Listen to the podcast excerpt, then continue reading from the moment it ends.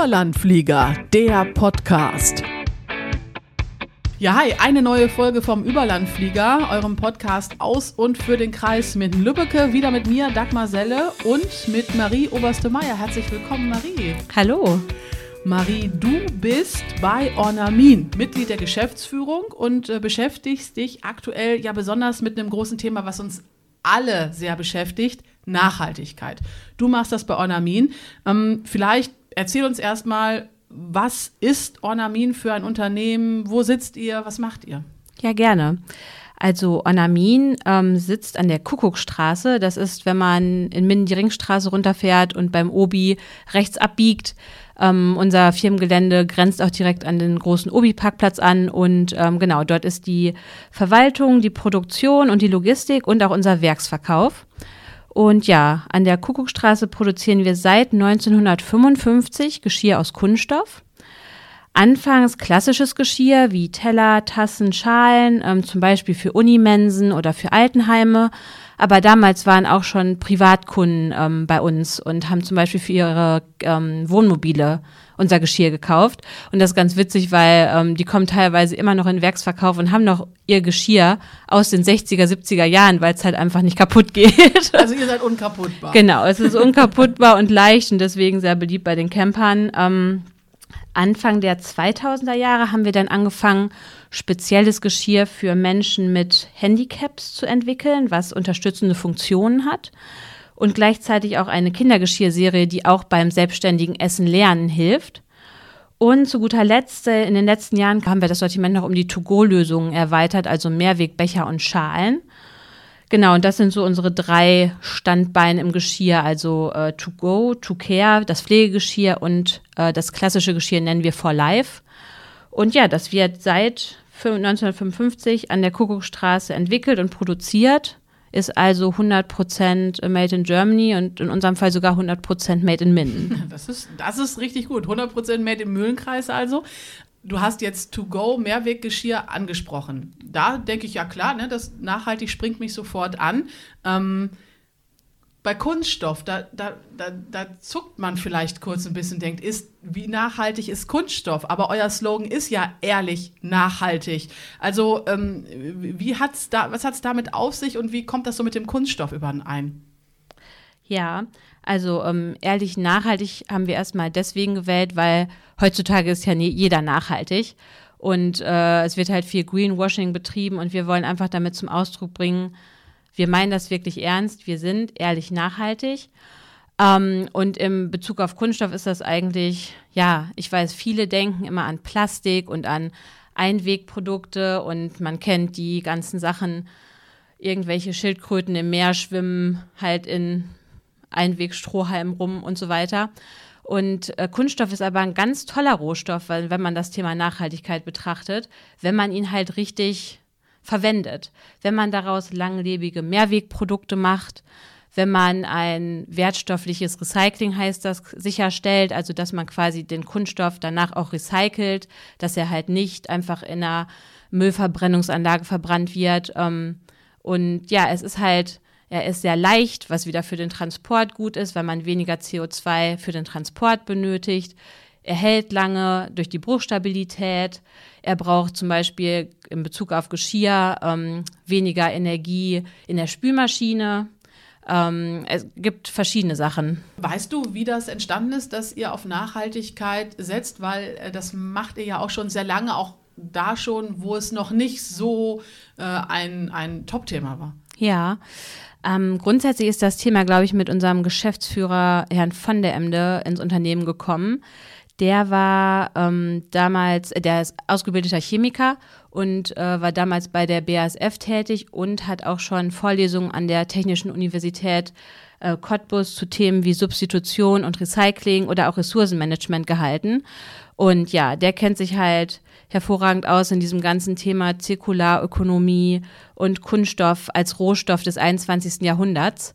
Und ähm, ja, der hat das weiter forciert. Also deswegen machen wir auch immer noch Kunststoff, weil Kunststoff halt super nachhaltig ist. Und es ist halt nicht das Einwegplastik, sondern wenn man Kunststoff halt richtig einsetzt, ist es ein ganz, äh, ganz toller, nachhaltiger Rohstoff, ähm, ja, der der den Alltag äh, ja auch schon in anderen oder nicht nur bei Geschirr, sondern in anderen Bereichen ja auch super ähm, begleitet. Mhm. Würdest du sagen, ähm, nachhaltig sind wir dann generell schon total gut aufgestellt oder gibt es auch Bereiche, wo du denkst, ah, da ginge noch mehr?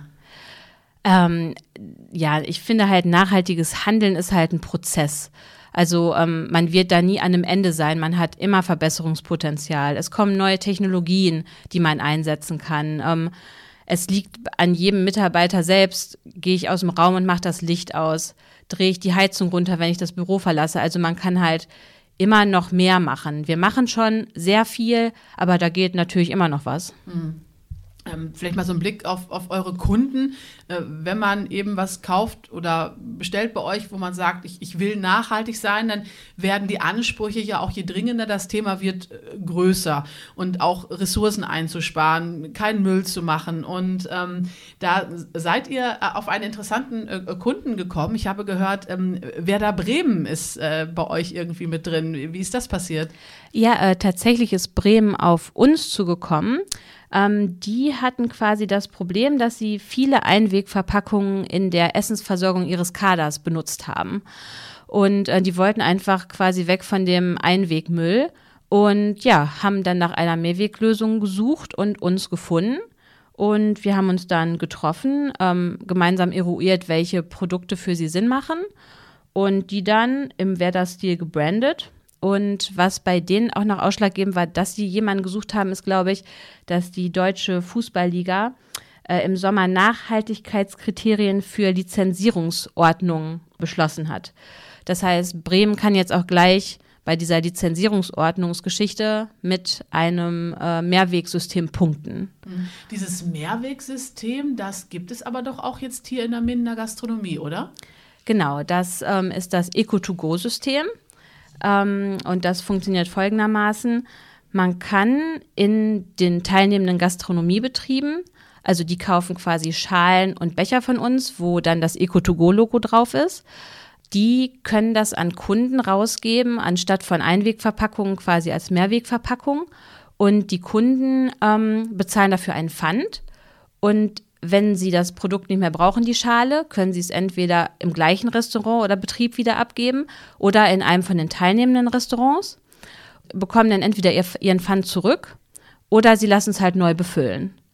Und ähm, das funktioniert natürlich am besten, je mehr Leute regional mitmachen, desto einfacher wird es dem Kunden auch gemacht, quasi die Schale wieder abzugeben. Es ist für ihn kein Mehraufwand, wenn viele Restaurants dabei mitmachen.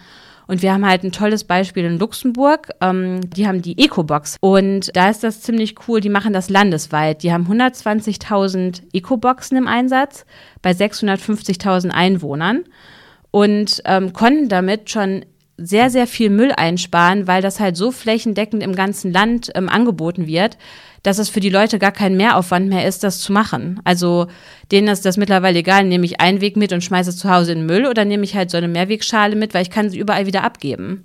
Ich finde das super, weil ganz ehrlich, das, das ärgert mich manchmal total beim Essen bestellen. Dann hat man Alufolie und Kartons und die Plastiktüten und ja, und ein richtig schlechtes Gewissen, ähm, zu Recht, ne? Also deshalb ja. ich, ist echt eine, eine, super Sache. Wo erfahre ich denn, ähm, welche Restaurants da alles mitmachen?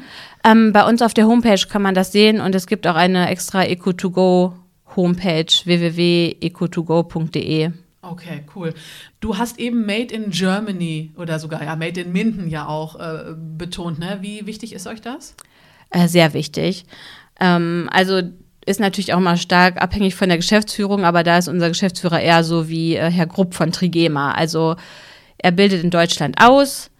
Wir arbeiten in Deutschland, wir leben in Deutschland und das ist halt einmal ein Commitment an das Land, aber halt auch ja ein, ein Qualitätsversprechen an unsere Kunden, was wir halt genauso meinen wie ehrlich nachhaltig, meinen wir halt auch Made in Germany. Ähm, ja, das mhm. kommt halt hier aus Deutschland, aus Minden. Ja.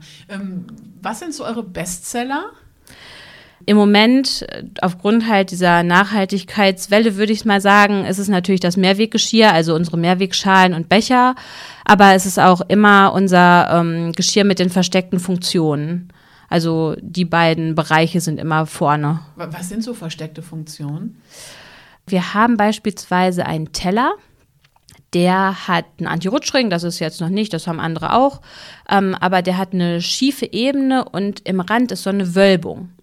Und wenn man jetzt zum Beispiel nur noch mit einer Hand essen kann oder man ist vielleicht zittrig, dann kann man aufgrund dieser versteckten Funktion ähm, das Essen auf den Löffel oder die Gabel bekommen, ohne dass man halt eine zweite Hand zur, zur Hilfe nehmen muss oder halt aus einem richtigen Hilfsprodukt äh, essen muss, was man halt als solches erkennt. Mhm.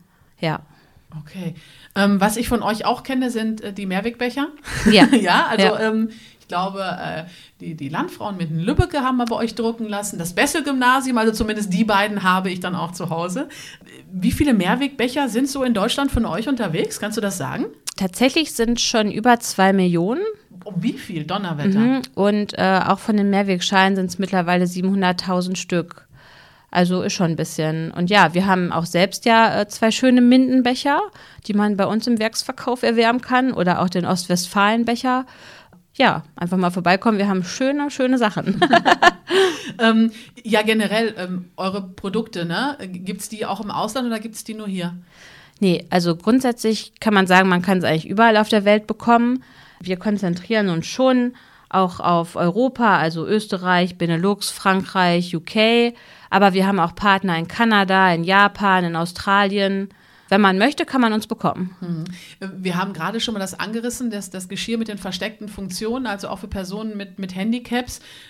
Was, was habt ihr da noch so für Produkte?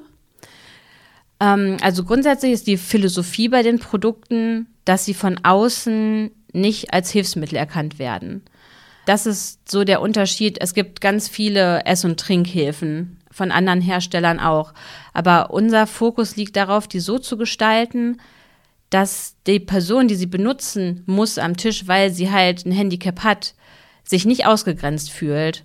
Ähm, das kommt ein bisschen daher, weil wir oft aus Altenheimen halt das Feedback hatten, dass teilweise Bewohner ihr Essen verweigert haben, weil alle anderen hatten einen normalen Teller, nur sie hatten zum Beispiel eine Tellerranderhöhung. Also sie hatten irgendwas draufgeklippt oder irgendwas Spezielles und sie wollten einfach nicht daraus essen, weil sie sich stigmatisiert vorkamen. Also sie haben sich einfach unwohl gefühlt. Und genau, und unser Anspruch bei den Produkten ist es halt einfach, die so zu gestalten, dass man nicht auf den ersten Blick sieht, oh, das ist ein Hilfsmittel. Mhm. Ja, kann ich total gut nachvollziehen. Also auch Schnabeltasse, wer trinkt da gerne draus, ne? Genau. So, der Klassiker, ne? Ähm, wie entwickelt ihr dieses Geschirr? Also wie kommt man dann auf die Idee, ja, so kann man das gut machen?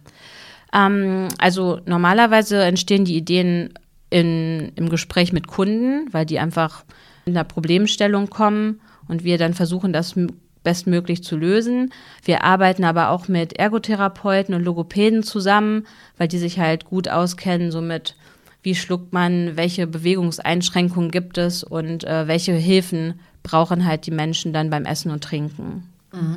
Und äh, den Werksverkauf hast du ja schon angesprochen. Ähm, wenn ich jetzt als, als Privatkunde eure Sachen haben will, ich nehme an, ein Unternehmen liefert ihr ja aus, ähm, dann nur bei euch im Werksverkauf oder wo bekomme ich Ornamin-Produkte? Also wir haben genau den Werksverkauf an der Kuckuckstraße, dann haben wir noch einen eigenen Online-Shop, wo halt auch sehr viel die Sachen erklärt werden und informiert wird, wie die Produkte funktionieren, weil das Problem an Geschirr mit versteckten Funktionen ist, dass man es halt auf dem ersten Bild halt auch nicht sieht. Also so gut ein, versteckt dann. Genau, die sind halt so gut versteckt, dass man halt gar nicht weiß, warum, also was ist denn jetzt daran so toll an diesem Teller? Also einfach nur ein Teller. Und äh, da hilft natürlich, sag ich mal, das Internet mit Videos und so, da kann man das halt immer schön erklären. Ähm, genau, unseren Online-Shop, ornamin.com gibt es. Ähm, wir sind bei Amazon. Äh, ich habe gehört, wir sind jetzt hier auch in der Touristinfo, weil wir auch einen Mindenbecher gemacht haben. Also auf jeden Fall breit aufgestellt, ja. dass wer euch sucht, dann auch in den gängigen ähm, ja, Portalen im Netz oder so das findet. Auf jeden Fall, mhm. ja. Ähm, kommen wir mal ein bisschen zu dir, Marie. Hm? Ähm, du bist verantwortlich für den Bereich Marketing. Ähm, was, was machst du da so genau? Ich bin gerade erst wieder eingestiegen, seit dem 1.10. Ich war zweieinhalb Jahre in Babypause und grundsätzlich versuchen wir im Marketingteam zusammen die Marke Ornamin bekannt zu machen. Weil wir halt ganz oft in Gesprächen hören, ah, hätte ich doch gewusst, dass es das und das gibt, das hätte mir dann schon geholfen oder vor allen Dingen oft den Angehörigen, weil meistens kaufen unsere Produkte nicht die Menschen mit Handicap selber, sondern die Angehörigen sehen halt, oh, nee, Mama kann nicht mehr richtig essen, ich brauche für die mal das und das. Und genau, und wir versuchen halt einfach die Marke bekannt zu machen. Und ja, daran arbeiten wir zusammen. Und ja, gut, über Nachhaltigkeit haben wir schon gesprochen. Im Moment mhm. habe ich halt das Thema Nachhaltigkeit auf dem Tisch sehr viel. Aber mir geht es hauptsächlich darum, einfach der Bedarf ist da an diesen tollen Produkten, die einem helfen. Und ähm, jetzt müssen wir es nur noch schaffen, dass die Leute auch wissen, wo sie die bekommen können und vor allen Dingen, dass es sie gibt. Ja, ja klar. Bist du direkt als Führungsperson ähm, da bei Ornamin eingestiegen oder wie ist dein Werdegang gewesen? Äh, tatsächlich bin ich in der Produktion als äh, Schüler eingestiegen, also hatte ein, einfach einen Ferienjob bei Ornamin äh, an der Maschine. Und anschließend ein Jahr, also habe ich mich dann bei Ornamin beworben, weil ich irgendwie cool fand, was die da machen.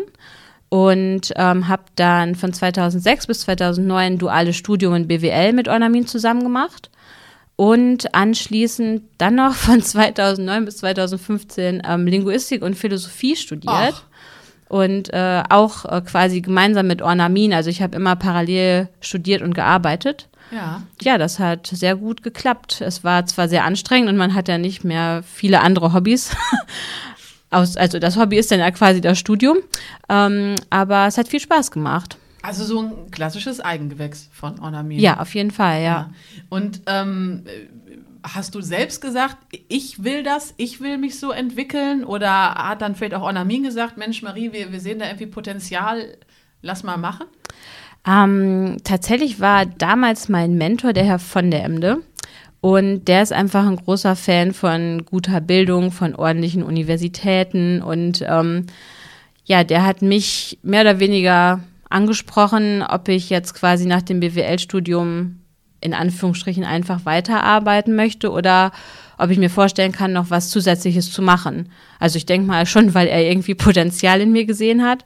Ja, dann habe ich mich ein bisschen umgesehen, ähm, was es so für Studiengänge gibt, die mich interessieren. Weil wenn man aus der Schule kommt, irgendwie ist das so automatisch, man, man denkt, man will in eine Wirtschaft und wenn man in Wirtschaft möchte, macht man BWL.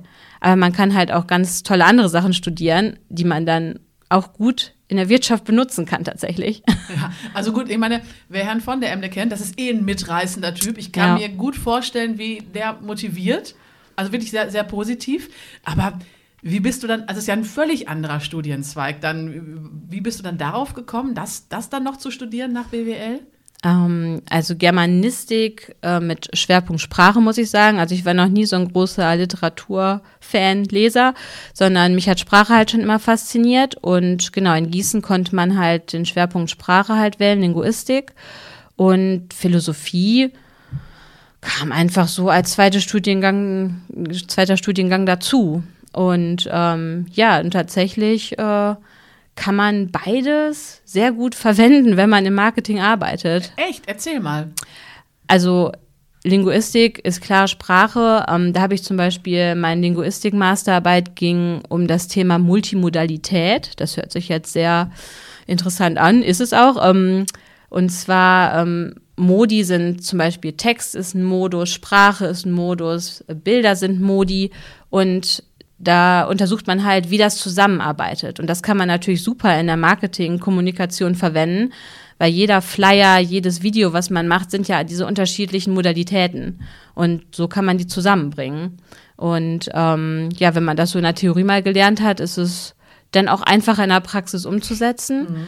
Und Philosophie ist tatsächlich, ähm, da lernt man richtig das Arbeiten mit Texten. Also da lernt man, wie Texte strukturiert sind, wie gut argumentiert wird.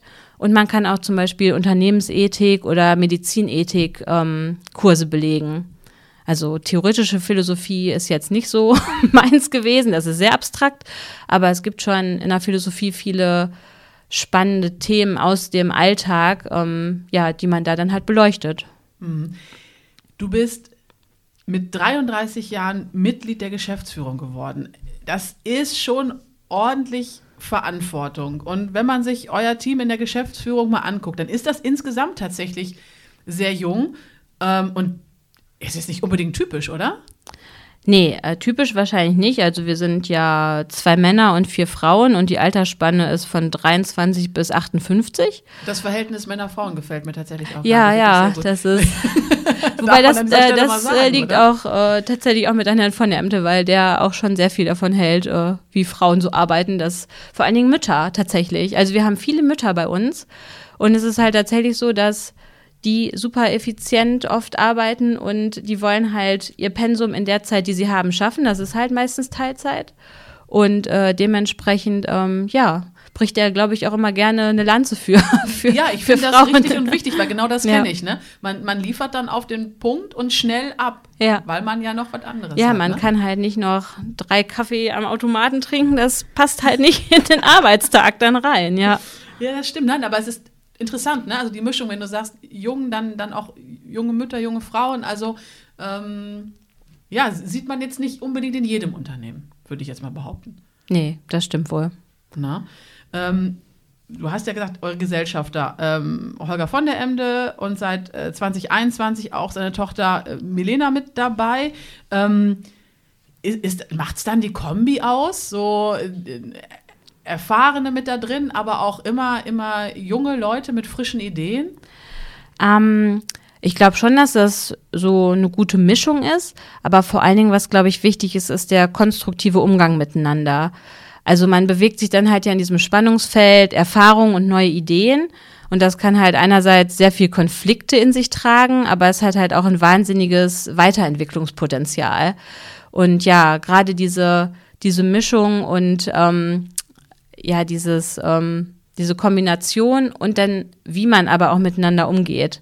Äh, daraus kann man halt tolle Ergebnisse erzielen. Mhm. Ist das das, was äh, die Arbeit für dich bei Ornamin ausmacht? Oder gibt es irgendwas, wo du sagst, nee, das ist, das ist tatsächlich das, was mir am meisten an meinem Job gefällt?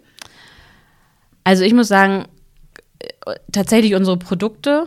Also weil man einfach wirklich das Gefühl hat, man kann Menschen damit helfen. Das kann man sonst wahrscheinlich, wenn man in der Wirtschaft arbeitet, ist das manchmal schwierig. Das kann man eher so in Stiftungen oder so, wo man sagt, man tut was Gutes.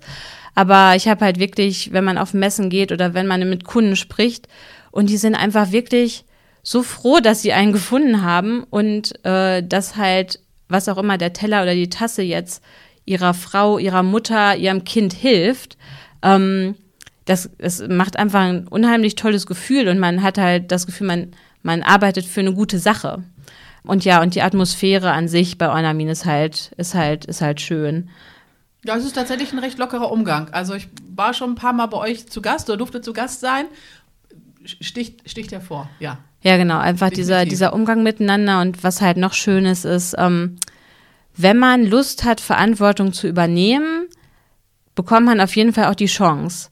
Also ist es egal, wie alt man ist oder wie jung man ist oder ähm, wie viel, weil welche Abschlüsse man hat wenn man einfach Bock hat, was zu machen und man sagt, man will, man ist bereit, Verantwortung zu übernehmen, dann gibt es bei Ornamin niemanden, der einen bremst. Mhm. Also im Gegenteil, man wird dann halt eher gefördert, weil das halt ja super ist, wenn jemand einfach brennt für die Sache. Bessere Mitarbeiter kann man sich dann wahrscheinlich auch nicht wünschen. Ne? Ähm, du hast einen kleinen Sohn und äh, du hast ja eben auch schon die Lanze gebrochen für die, für die äh, arbeitenden Mütter. Das läuft, glaube ich, ganz gut, ne? Dass, dass du sagst, so hier Familie, Beruf ähm, kann ich gut vereinen. Ja, auf jeden Fall. Also ich arbeite halt auch Teilzeit, ähm, 28 Stunden mache ich. Und äh, ja, Ornamin hat mir da auch wirklich den Einstieg, den Wiedereinstieg sehr einfach gemacht. Es ist nun mal so, es ist das erste Kindergartenjahr. Da hat man sehr viele Kindkranktage. Und ähm, ja, ja, ich, das besser. sagen mir alle, es wird besser. so ab der Grundschule habe ich gehört. Und auf jeden Fall äh, ist es dann schon gut zu wissen, gerade weil man auch schon Kolleginnen hatte, die vor einem Kinder hatten und man kennt einfach, man musste sich vorher keine Sorgen machen, wie Ornamin jetzt reagiert, wenn ich halt sagen muss, ich bin jetzt halt einfach zwei Wochen zu Hause, weil das Kind hat eine Bronchitis. Mhm. Das ist, glaube ich, nicht selbstverständlich, ähm, dass der Arbeitgeber dann immer so verständnisvoll reagiert. Mhm. Ja, es ist ja auch oft, ähm, gerade beim Thema Führungskraft, ne? Ähm, da wird dann ja oft gesagt, ah ja, aber wenn dann einer nicht immer kann, und das wird dann ja, ähm, ja, man muss sagen, Müttern ja oft auch unterstellt, ja. ne? dass man dann eben nicht kann. Ja, gut, vielleicht jetzt nicht vom Arbeitsplatz aus, aber dann macht man es halt anders möglich, ne? Genau, und ähm, zwei meiner Kolleginnen aus der Geschäftsführung sind ja auch Mütter. Ähm, da habe ich halt auch gesehen, auch obwohl eine davon speziell auch in, im operativen Geschäft mehr drin ist, geht das halt trotzdem. Und bei mir ist natürlich, ich arbeite mehr strategisch. Da kann man sich das dann noch anders einteilen natürlich. Es gibt bestimmt halt auch Situationen, wo dann die Führungskraft im Operativen mal fehlt. Aber das Team drumherum äh, funktioniert eigentlich dann auch immer so gut und versteht dann auch die Situation, dass das dann eigentlich immer super klappt. Mhm. Und du hast das ganze Ornamin Kindergeschirr wahrscheinlich auch schon durchgetestet. Ähm, tatsächlich wird jeden Morgen der Teller mit Kipptrick, der ja eigentlich ursprünglich mal quasi für Menschen mit Handicap bzw. ältere Leute entwickelt wurde, Ja. den benutzt äh, Justus jeden Morgen zum Müsli essen, weil er danach halt einfach, also er kann es dann halt alleine, weil es halt mit einer Hand auf den Löffel fällt und äh, es ist danach halt auch keine komplette Müsli-Schlacht auf dem Tisch. Das, das kommt Ähm, dir dann zugute, ne? Ja, auf jeden Fall. Ja, ähm, ich habe gehört, ich habe mich ja privat ein bisschen schlau gemacht über dich, ähm, dass du früher total gern gereist bist. Ist natürlich dann klar mit kleinem Kind, äh, da macht man, macht man andere Urlaube, aber wohin ging es da so? Mein weitestes Ziel war wohl Neuseeland und Australien, beziehungsweise ähm, die Cook-Inseln. Ich glaube, viel weiter geht es auch nicht weg, ne? Nee, viel weiter geht's nicht weg. Ähm, genau, aber mein Bruder oder einer meiner Brüder lebt in Vancouver. Das heißt, ich war auch regelmäßig dann halt in Kanada. Und ich war auch mal für ein Jahr in Amerika als Austauschschülerin und besuche halt zwischendurch immer noch meine Gastfamilie. Genau. Also ich habe sehr viel Fernreisen gemacht vor dem Kind, was dann mit Kind dann ja auch ein bisschen anspruchsvoller ist. Ja, deshalb, ne? Ich könnte mir vorstellen, dass ihr jetzt vielleicht andere Urlaube erstmal macht oder planst du schon und sagst, nö, dann möchte ich aber bald, wenn es möglich ist, das und das. Nee, also im Moment ist es eher so ganz klassisch Ostsee, damit das Kind halt Strand und Wasser hat. Ähm, ich liebe halt die Berge, also es wird auch irgendwann dann eher nach Süddeutschland wieder mal gehen und ja, auf Sicht gesehen natürlich auf jeden Fall nach Kanada, um die Cousins und Cousinen zu besuchen. Aber wann, darüber haben wir uns jetzt noch keine Gedanken gemacht. Wa- Was machst du sonst so in deiner Freizeit? Auch so ein bisschen als Ausgleich zu, zu Arbeit und dem Jonglieren äh, eben mit Kind und Führungskraft? Ähm, ja, also wir haben das Glück, dass äh, Oma und Opa mit im Haus wohnen, so ganz klassisch Mehrgenerationenhaus. Und da können mein Mann und ich uns dann schon ab und zu mal davon stehlen und wir gehen dann gerne in die Sauna oder halt schön abends in Ruhe was essen. Und äh, ja, ansonsten ist Freizeit mit Kind halt viel Spielplatz, Schwimmbad, so die Klassiker, was Ja. man so kennt. Ähm, da, wo ihr lebt, ähm, das ist ein Bauernhof. Ne? Also du bist auf dem Bauernhof groß geworden. Äh, Den Hof gibt es immer noch, ist aber stillgelegt. Ich kenne das von, von diversen Bekannten und auch aus dem Freundeskreis, dass man vielleicht doch noch mal überlegt, oder ist das doch noch mal was, das irgendwie wiederzubeleben, vielleicht auch nur in kleiner Form. Hast du dir da mal Gedanken drüber gemacht? Ähm, eher weniger, weil einfach, also ich bewundere Landwirte, es ist ein 24-Stunden-Job, 365 Tage im Jahr, das kenne ich halt durch meine Eltern, wie es halt war. Und ähm, es ist super viel Verantwortung und halt auch super viel Risiko und ähm, man ist halt schon eingeschränkt, muss man sagen. Ähm, wenn man halt jetzt nicht das Wochenende einfach mal wegfahren kann, weil man muss halt gucken, dass die Tiere versorgt sind. Und ähm, von daher ist das bei mir eher nicht so. Bei meinem Mann vielleicht noch eher, der kommt auch vom Hof und war früher halt auch mehr involviert, so richtig mit Trecker fahren und äh, mit Füttern bei den Tieren und allem. Da kann ich mir schon eher vorstellen, dass bei ihm vielleicht noch mal so ein bisschen sowas durchkommt, aber aus- so eine komplette äh, Selbstständigkeit glaube ich nicht. Vielleicht ein bisschen, dein Sohn könnte da auch dran Freude haben. Ne? Ja, also es wird auch eigentlich jedes Wochenende Trecker gefahren, weil den Trecker gibt es natürlich noch, weil einen Trecker kann man ja immer gebrauchen. Auf jeden Fall, Ja. bin ich ganz bei dir. Und ja, ich gehe auch stark davon aus, dass Justus dann von, von Papa das Treckerfahren lernt und dass auch so mancher Acker, der uns noch gehört, dann doch irgendwann von den beiden dann beackert wird. Ja, das finde ich aber richtig gut.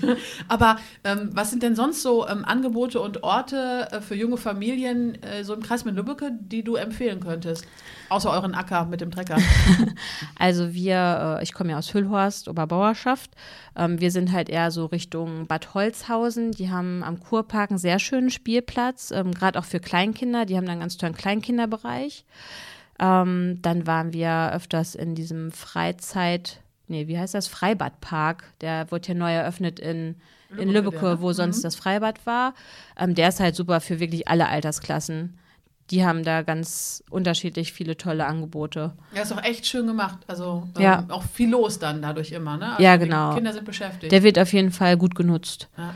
Und ja, sonst, ne, die Klassiker. Ich meine, Schwimmbäder, bei uns ist es dann eher in Esbekamp das Atoll sowas halt. Wir waren halt durch Corona jetzt nicht so viel Indoor unterwegs. Wir waren halt wirklich viel draußen auf Spielplätzen oder im Wald. Das waren so uns oder auf dem Trecker. Ja, gut. Äh, ja. Oberbauerschaft, Wald bietet sich da auch an. Es ist wunderschön da oben im, im Wiengebirge. Ähm, Deshalb führt mich das schon so ein bisschen zu meiner äh, obligatorischen Frage zum Schluss, die Lieblingsorte im Kreis Minden-Lübbecke. Ja, es ist tatsächlich das Wiengebirge, ähm, auch wenn es bei uns gerade etwas trostlos aussieht, weil bei uns ja richtig der Borkenkäfer zugeschlagen hat. Ja, man schaut also, da ein bisschen, wenn man das sieht, das stimmt. Da, äh, das war früher schon mal schöner, aber ähm, ja, ich bin früher halt eigentlich zwei, dreimal die Woche äh, eine Stunde im Wald laufen gegangen und jetzt nehme ich halt Justus und, und meinen Mann mit in den Wald. Aber es ist schon das Wiengebirge. Also ich brauche in meiner Freizeit Natur. Hm. Die hast du da auf jeden Fall. Ja.